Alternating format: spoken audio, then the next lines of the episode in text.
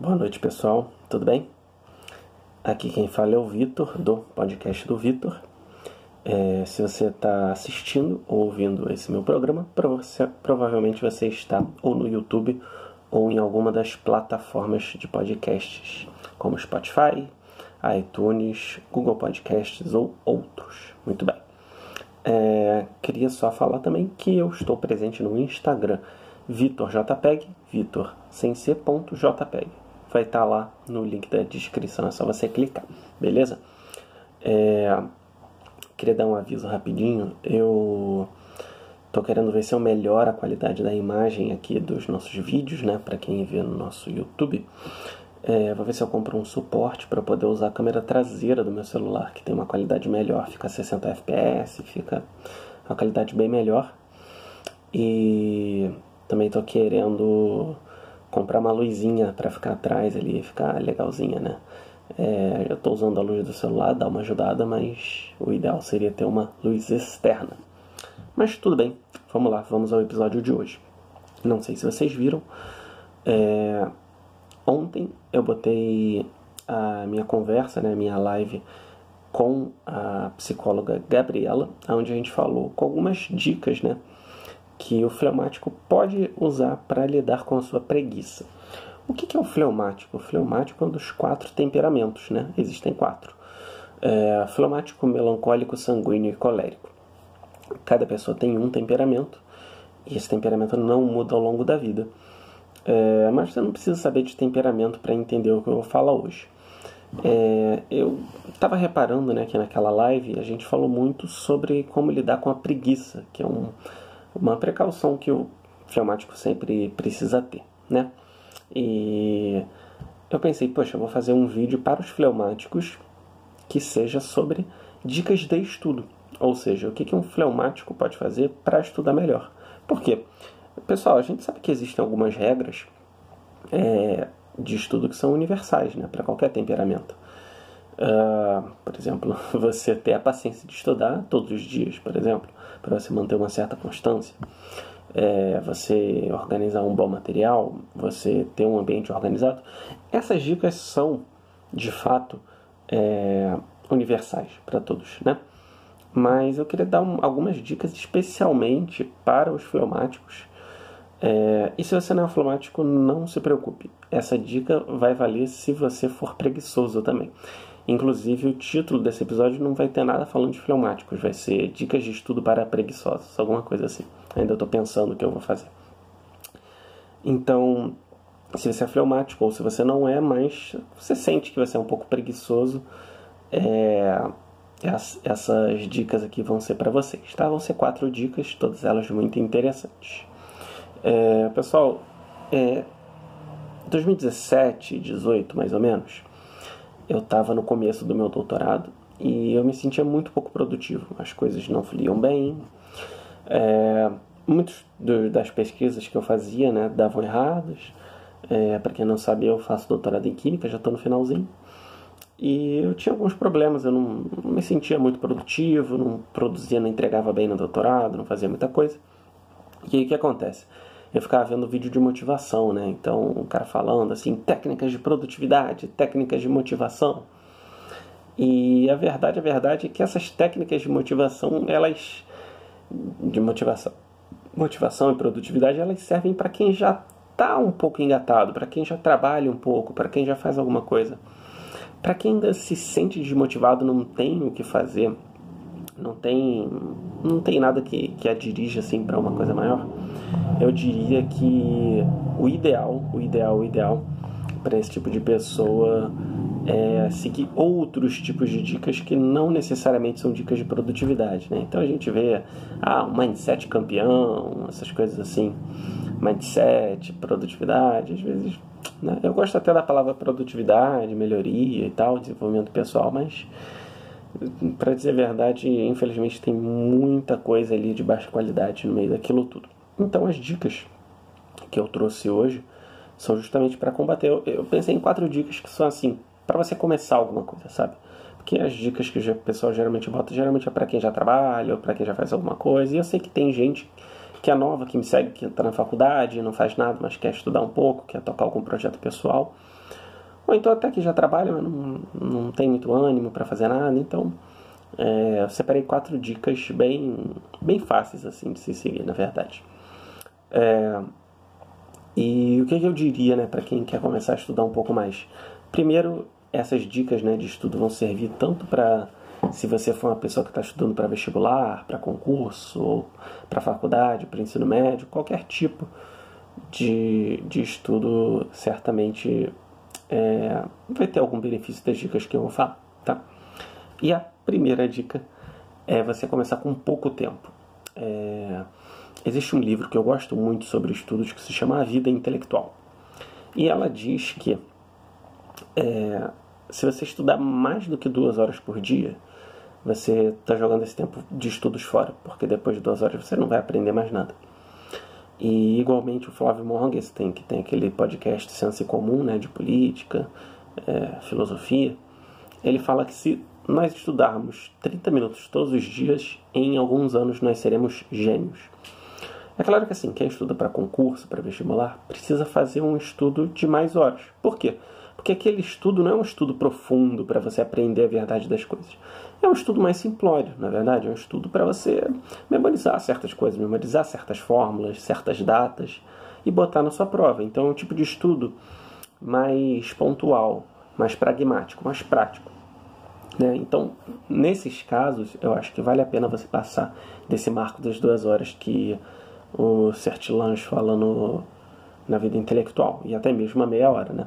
Mas, assim, se você não tem aquele, aquele foco ali de, de, de estudar todos os dias, eu sugiro que você comece mesmo com meia horinha por dia, e você se force a parar de depois de meia hora. Claro, se tiver um assunto muito legal, você até prolonga mais uns 5, 10 minutinhos, mas para. Faz isso durante uma semana. Na segunda semana você já faz uns 45 minutos. Na terceira você já passa para meia hora e por aí vai. Você vai aumentando assim bem devagarinho. Em dois, três meses você vai estar tranquilamente estudando uma, duas horas por dia, se você mantiver essa rotina, né? Especialmente para quem tem que ter uma rotina formal de estudos, quem é concurseiro, quem é vestibulando. Porque o que, que acontece? É, geralmente a gente faz o seguinte, né? Poxa, amanhã, amanhã eu vou estudar 8 horas por dia. Aí beleza, a partir de amanhã. No primeiro dia você até consegue estudar 8 horas, no final do dia você está exausto, né? Mas no primeiro dia você estuda 8 horas. No segundo dia, quando dá umas 5 horas, você fala: Caraca, ontem me esforcei, hoje também, então vou parar por hoje.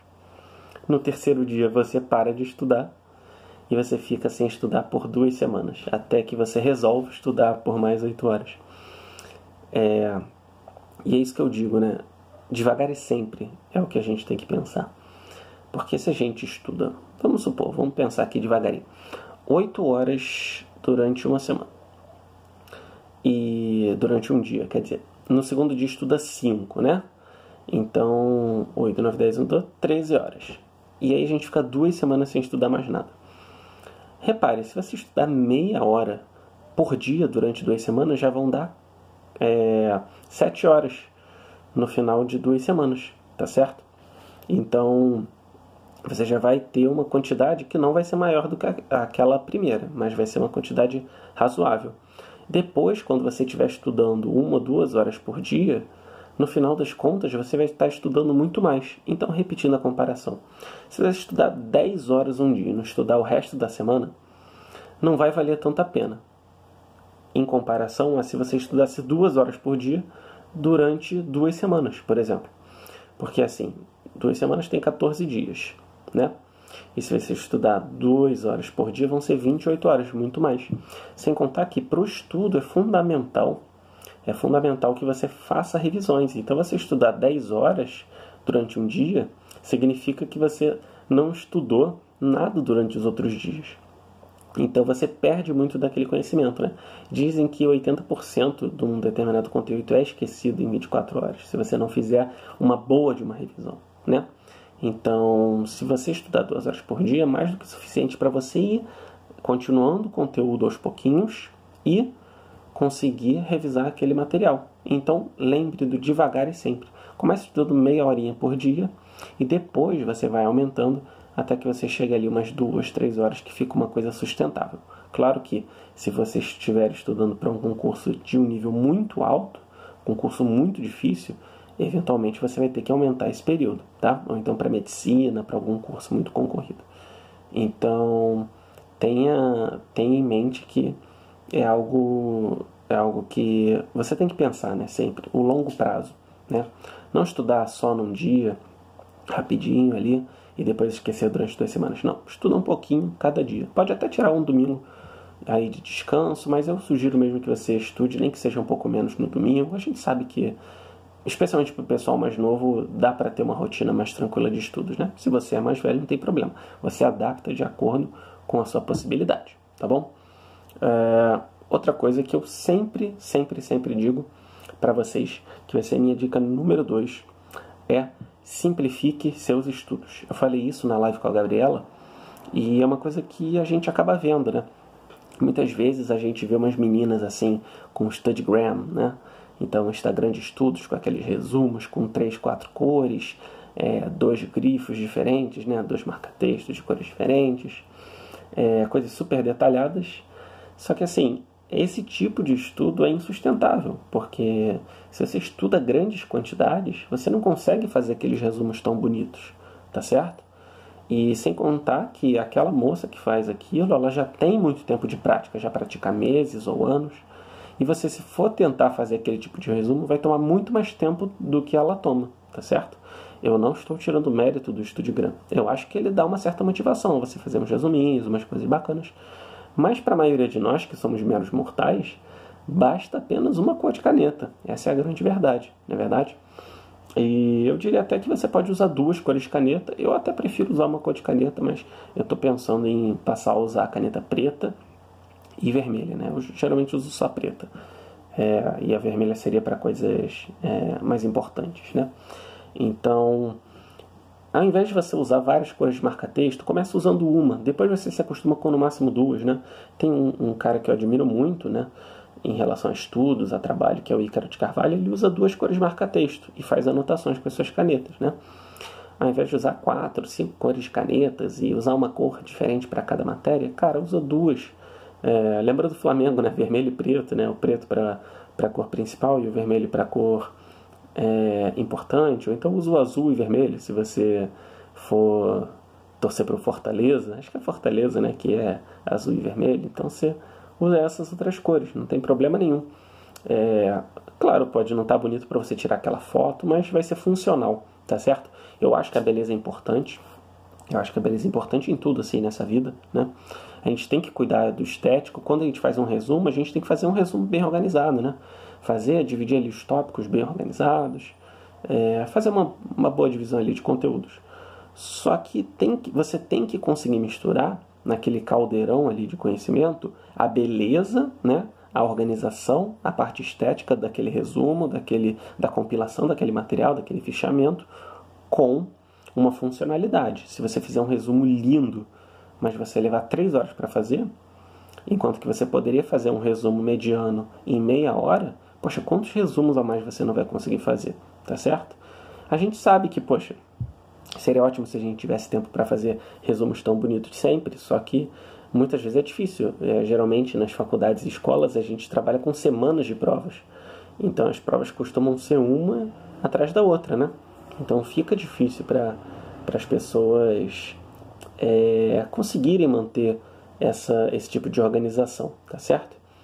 É, outra coisa também em relação ainda a esse ponto, que eu diria de simplificar os seus estudos, é, muita gente usa iPad, tablet, programas assim de anotações. E eu sugiro assim, se você for começar, pega um fichário e vai botando folhas em diferentes matérias, né? Uma para cada matéria. Ou compra um daqueles cadernos de 20 matérias, ou 10 matérias, não sei. Eu acho que é, que é 10 matérias o padrão. Acho que tem até de 20, mas o padrão é 10. Então, compra desses cadernos grandes e vai começando a anotar ali, não tem problema nenhum. Se você quiser, você pode até ter algumas folhas ali de ofício. Você faz ali um, um esboço ali mais feinho. Quando você já tiver organizado aquele material, você passa para aquele resumo que fica um pouquinho mais bonito ali no seu caderno ou no seu fichário. ou então só nessa fase final que você vai botar ali no, no seu iPad, no seu tablet, tá bom? É, a gente sempre acha né, que quanto mais material melhor, mas na verdade, quanto mais material, mais a gente acaba ficando é, indeciso em relação ao que a gente vai fazer, né? Cores de caneta, é, cores de caneta, cores de marca-texto, tipos de papéis, né? Então a gente tem uma, tem uma, uma moça que eu sigo, né? Acho que é, acho que é Bruna Martioli, não sei. O canal dela é muito bom. E eu vejo a mesa dela cheia de coisas ali organizadinhas, de papéis ali, de posts, de livro, e eu penso, caramba, talvez eu nunca tenha essa organização. É, e ótimo que ela tem, ela estuda bastante, né? Acho que ela faz mestrado ou doutorado em Portugal. poxa, ótimo, acho isso muito legal, só que para muitas pessoas isso não é, não é a forma de trabalhar. A pessoa nunca vai conseguir ter aquela coisa organizadinha. Então, geralmente, é, se ater à simplicidade é muito bom, né? Eu até sugiro que vocês assistam o meu vídeo sobre simplificar os estudos. Simplificar os estudos não, isso que eu estou falando agora, né? Mas sobre reler os livros. A gente tende a achar que tem que ler milhões de livros para ser inteligente, mas na verdade, se a gente resumir as nossas leituras a 20, 30 livros durante a nossa vida que a gente vai reler, reler reler para aprender mesmo aquele pensamento, a gente vai saber muito mais do que se a gente fosse lendo assim, sem nenhum tipo de esforço de organização. Então, geralmente, a gente optar pelo caminho mais simples não é uma coisa preguiçosa a se fazer, pelo contrário, é uma coisa muito eficiente a se fazer, tá? É... Uma terceira coisa que eu gostaria de dizer para quem é preguiçoso e quer aprender mais é justamente aprender de jeitos mais interessantes, tá certo? Buscar outras formas mais interessantes de se aprender. Eu sou um grande partidário dos livros. Eu acho que a melhor forma de você aprender alguma coisa é através de um livro. Porque um livro custa o quê? 30, 40, 50 reais. Geralmente tem centenas de páginas compilando o material de alguma pessoa que sabe muito sobre determinado assunto e que você pode fazer anotações. Você, quando olha o índice, você entende a estrutura do pensamento daquele autor, daquele escritor e você tem uma certa facilidade de você rever aquela parte que é a parte que você quer ver, né? Você pode marcar aquilo. É, eu, então, sou um grande partidário. Sem contar que os autores antigos eles só podiam deixar seu conhecimento por livros, né? Então, hoje em dia, Shakespeare poderia fazer um podcast, Platão também, só que é, na época o que eles tinham eram os livros, né? Inclusive, Aristóteles, que é o, alguns dizem, né, o maior filósofo de todos os tempos, ele na verdade, nunca chegou a escrever livros. Os livros dele, na verdade, eram anotações das aulas que ele fazia. Então, olha só que interessante. É... O livro muitas vezes acaba sendo um resumo de uma aula ou alguma entrevista, assim, né? Então, é... o que, que é um jeito mais interessante de aprender? Tem um aluno meu que ele está num curso assim de programação, né? E pelo que eu vejo a mãe falando, ele está bem engajado, bem interessado ali, né? Agora por causa do, de tudo que está acontecendo, ele está estudando de casa, então é, ele parece ali engajado. E eu penso, poxa, muito provavelmente esse curso, né? Os cursos de programação de forma geral, eles têm muito gamificação, né? Então, geralmente você sobe de level, sobe de nível quando você consegue fazer as tarefas, é bem interessante. Então, por exemplo, ao invés de você ler um livro para aprender inglês, não que você deva descartar o livro, pelo contrário, continue com o seu livro, você pode simplesmente ler um quadrinho em inglês, procurar uma história em quadrinho em inglês para você ler, ou assistir um filme com legendas em inglês. Não tenha medo. Eu sei que você vai perder alguns detalhes quando você estiver assistindo o filme, com áudio em inglês e legenda em inglês, mas você vai conseguir entender a estrutura da história. Alguns anos atrás eu li, eu vi aquele filme da história de Amélie, né? Esqueci o nome do filme direitinho, mas da, da Amélie o pessoal geralmente vai saber. Eu vi em francês com legenda em francês e mesmo eu sabendo um pouco sobre o assunto, eu consegui aprender bastante, consegui entender bastante. E treinei meu idioma, treinei francês, tá legal? Então não tenha medo também de estudar vendo filmes, né? Outra forma também é aqueles aplicativos de idiomas, né? Eu sugiro o Duolingo, acho muito bom esse aplicativo Duolingo. É, acho inclusive que para quem nunca aprender inglês é a melhor forma, né? Tanto inglês quanto outros idiomas. Eu sei que tem espanhol, francês, se eu não me engano tem tem italiano, alemão, tem outros idiomas ali no Duolingo que você pode aprender. E uma coisa bem, bem interessante também é você buscar videoaulas, porque sempre na videoaula o professor às vezes dá um exemplo a mais, o professor acaba detalhando mais algum caso específico, ou ele fala de alguma dica daquilo que vai cair na prova, né? É, para quem é concurseiro, existem alguns cursos, né? Estratégia concursos, o grão concursos. Eles fazem umas aulas online, assim, de duas horas, três horas, só revisando a, a última prova que teve de determinado concurso, ou eles, eles mesmos, é, mesmos eles é, planejam um simulado e corrigem junto com os alunos. Então é bem interessante, né? Essas videoaulas, você tem a interação ali dos professores, você pode até ver como é live, você vê as pessoas respondendo, você vê se as pessoas estão ligadas ali, se as pessoas estão sabendo conteúdo ou não. Então é bem interessante. Inclusive, eu estou estudando, né? Para pegar um certificado aí do mercado financeiro. É, querendo aí trabalhar com isso. Vamos, vamos, vamos ver como é que isso dá. E eu estou querendo trabalhar com isso e eu, eu comecei a estudar por questões. Eu fui fazendo questões, vendo simulado, depois eu fui para apostila para aprender. Então você pode ir alternando também os métodos mais tradicionais, as apostilas, os livros, com os métodos atuais, tá certo? Com os métodos mais divertidos. Você vê o professor falando, interagindo com o pessoal na live, né? Faz uma brincadeirinha ali. Então, poxa, é uma coisa muito interessante de se fazer, tá certo? E por último, assim, um tipo de mídia assim que eu sou muito fã, que eu sou um grande entusiasta, que são os podcasts, né? É, isso aqui que você está ouvindo ou vendo, né? Nada mais é do que um podcast. O que é um podcast? Você faz um, um tipo de, de mídia onde o foco é o áudio. Eu falei para vocês no começo, né? Que eu estava querendo uma câmera nova, é, que, quer dizer, estava querendo usar a câmera de trás do celular, pegar um suporte, pegar mais luz. Só que no fim das contas, você não precisa estar me vendo para você estar aqui. Você pode ouvir é, isso aqui que eu estou falando enquanto você lava louça, enquanto você está no ônibus. E um podcast é justamente isso, né? Esse tipo de mídia, que geralmente é um, tipo de mídia mais longo, assim, de meia hora, uma hora, tem podcast de duas, três horas, onde você pode ter assuntos aprofundados através de conversas, de entrevistas ou só uma pessoa falando sozinha. Então é bem interessante essa questão porque antigamente é, não tinha como você compilar três horas assim de material e botar na TV. Mas hoje em dia nos podcasts você pode fazer isso. Você pode botar entrevistas longas, profundas sobre determinado assunto, né? Então, por exemplo, a gente tem o podcast do Joe Rogan, que ele entrevista várias pessoas, ele entrevista cientistas, ele entrevista psicólogos, ele entrevista médico, entrevista vários profissionais, é, é, entrevista até uma galera meio louca ali. Mas você vê conversas profundas que em outro tipo de mídia não existem. Então, se você quer aprender sobre história, geografia, inglês, ciências, matemática, com certeza vai existir algum podcast para você. Os podcasts em inglês eles são muito maiores, né? Existem muito mais opções, muito mais variedade, então é até um motivo para você estudar inglês.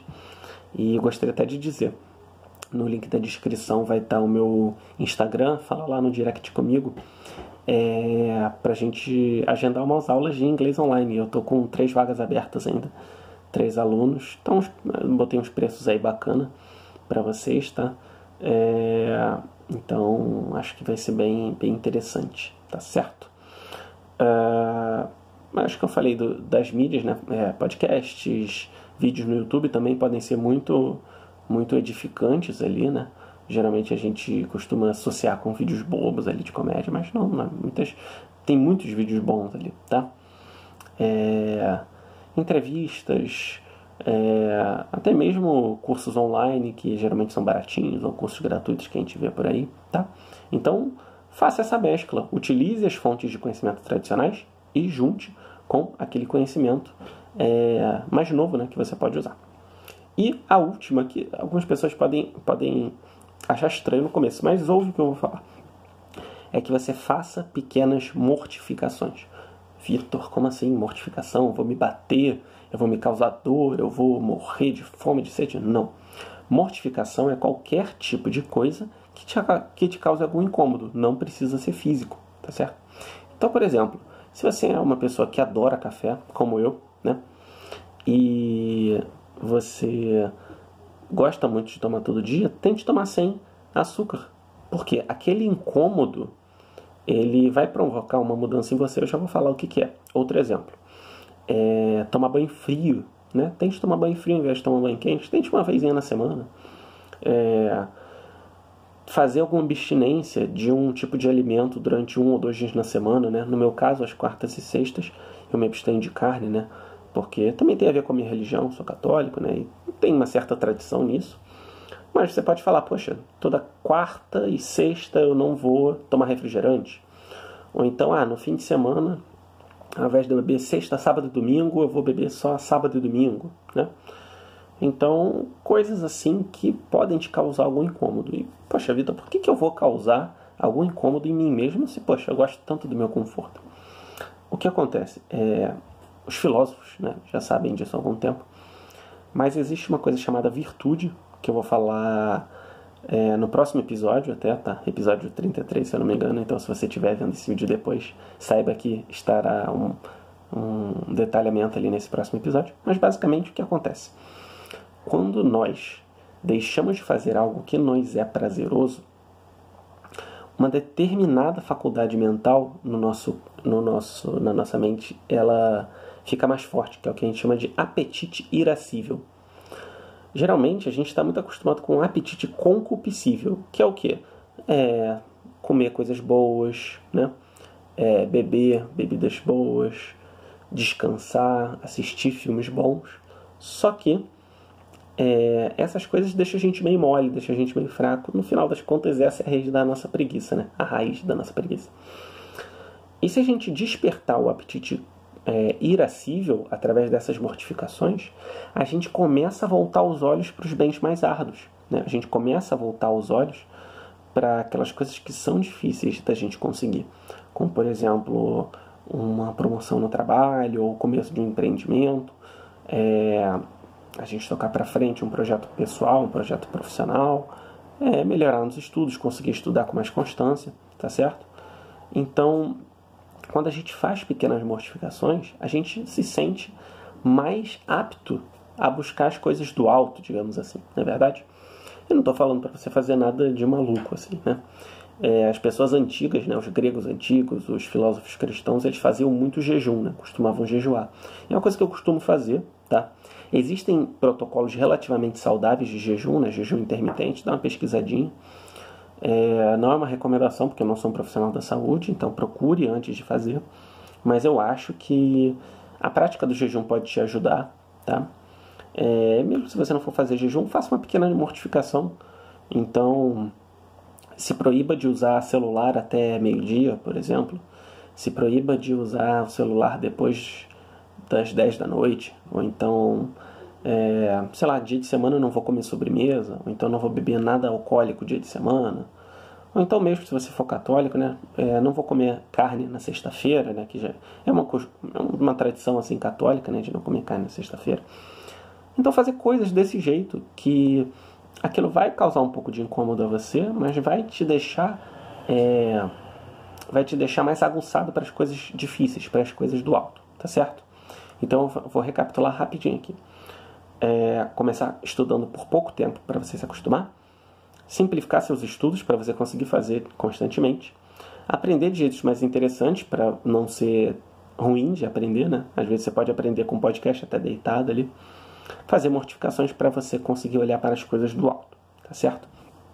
É, eu tenho certeza que se você começar botando uma coisinha em prática dessas aqui por semana, em um mês você vai estar muito melhor em tudo. Por que que acontece, né? É, quando a gente melhora numa coisa, a gente acha que está só melhorando naquilo. Mas na verdade a gente melhora naquilo e melhora em tudo junto, na é verdade? Então se a gente fica, sei lá, até se a gente passa a se arrumar melhor, parece que a gente olha o mundo de outra forma, a gente consegue ser mais educado com as pessoas, a gente consegue é, tratar melhor as pessoas, se sente mais disposto, né? Então, é, quando a gente melhora numa coisa, a gente não melhora só em uma coisa, melhora em várias coisas, tá? Espero que vocês tenham gostado do episódio. Se inscrevam, se inscrevam. Se você estiver no YouTube, vai lá e se inscreve. Se você estiver é, no meu podcast, né, independente da plataforma, se inscreve também. Me siga no Instagram, VitorJPEG. E fale comigo ali no Instagram, no direct, para a gente poder marcar algumas aulinhas de inglês, tá bom? Pessoal, muito obrigado. Espero que vocês tenham gostado do nosso episódio de hoje, tá certo? E espero que vocês me acompanhem, né? É, enquanto esse, esse isolamento né, estiver acontecendo, eu vou estar aqui com vocês todos os dias. Então podem contar comigo para aprendermos juntos. Tá legal? Um grande abraço.